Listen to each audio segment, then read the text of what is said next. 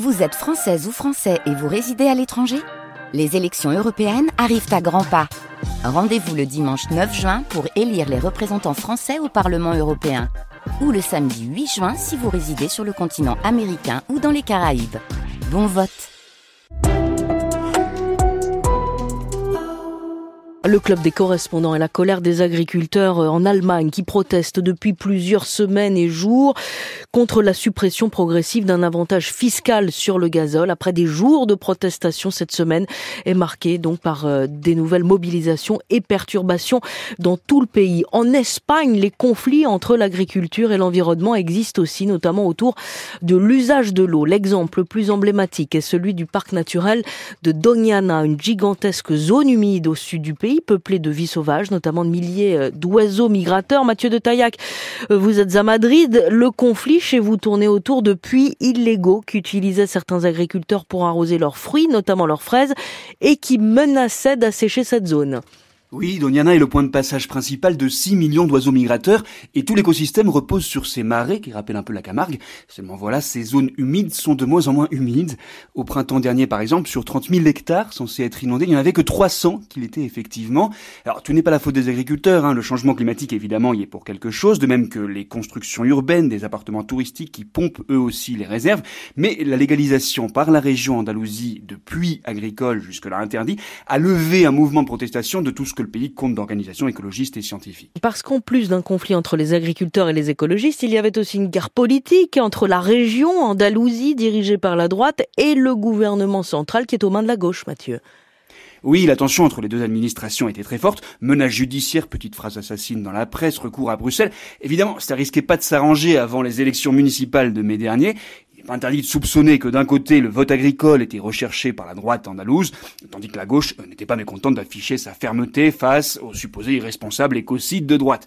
Et pourtant, et pourtant, euh, le mois dernier, on ne s'y attendait pas, les deux administrations sont arrivées à un accord pour réduire les irrigations. Et comment y sont-elles parvenues? Eh bien, en sortant de carnet de chèques, l'État et la région Andalousie déboursent 1,4 milliard d'euros pour sauver les zones humides, à peu près à 50-50. On écoute Teresa Rivera, la ministre à la transition écologique, une socialiste. C'est un chiffre inimaginable qui doit être bien investi au service des personnes et dans les écosystèmes. 38% des habitants de l'aire d'influence exercent une activité liée au secteur primaire. C'est la raison pour laquelle ce secteur reçoit la majorité des investissements.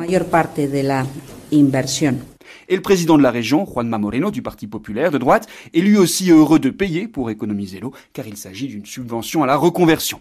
Les agriculteurs recevront une aide de 100 000 euros par hectare qui leur sera versée en 5 ans.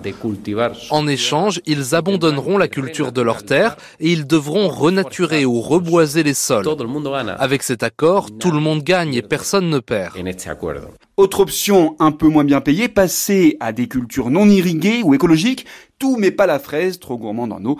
Écologie et agriculture sont donc bien compatibles en Espagne, à condition de payer. Et nous quittons l'Espagne. Merci Mathieu de Taillac euh, pour rejoindre Emeline Vin au Royaume-Uni où le gouvernement vient de dévoiler quelques mesures en faveur des agriculteurs, notamment Emeline, une réforme du système de subvention pour remplacer la politique agricole commune de l'Union européenne.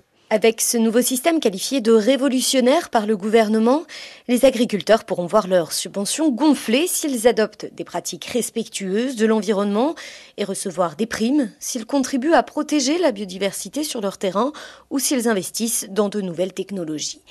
Par exemple, un agriculteur qui laissera de l'espace au vanneau huppé, une espèce menacée d'oiseaux pour nicher, pourra toucher plus de 800 euros par hectare.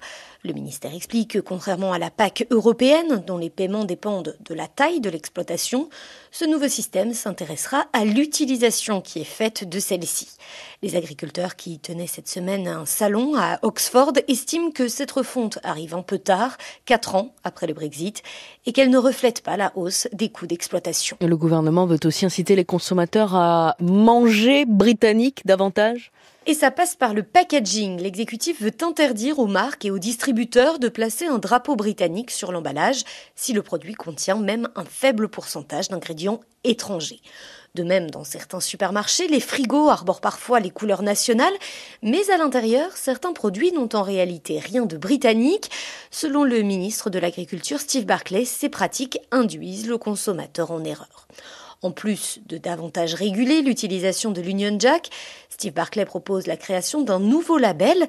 Mais là où les appellations contrôlées soulignent en général la qualité d'un produit, ce sera l'inverse ici. La future étiquette désignera les aliments qui sont soumis à des normes inférieures aux standards britanniques, souvent des importations américaines, australiennes ou néo-zélandaises.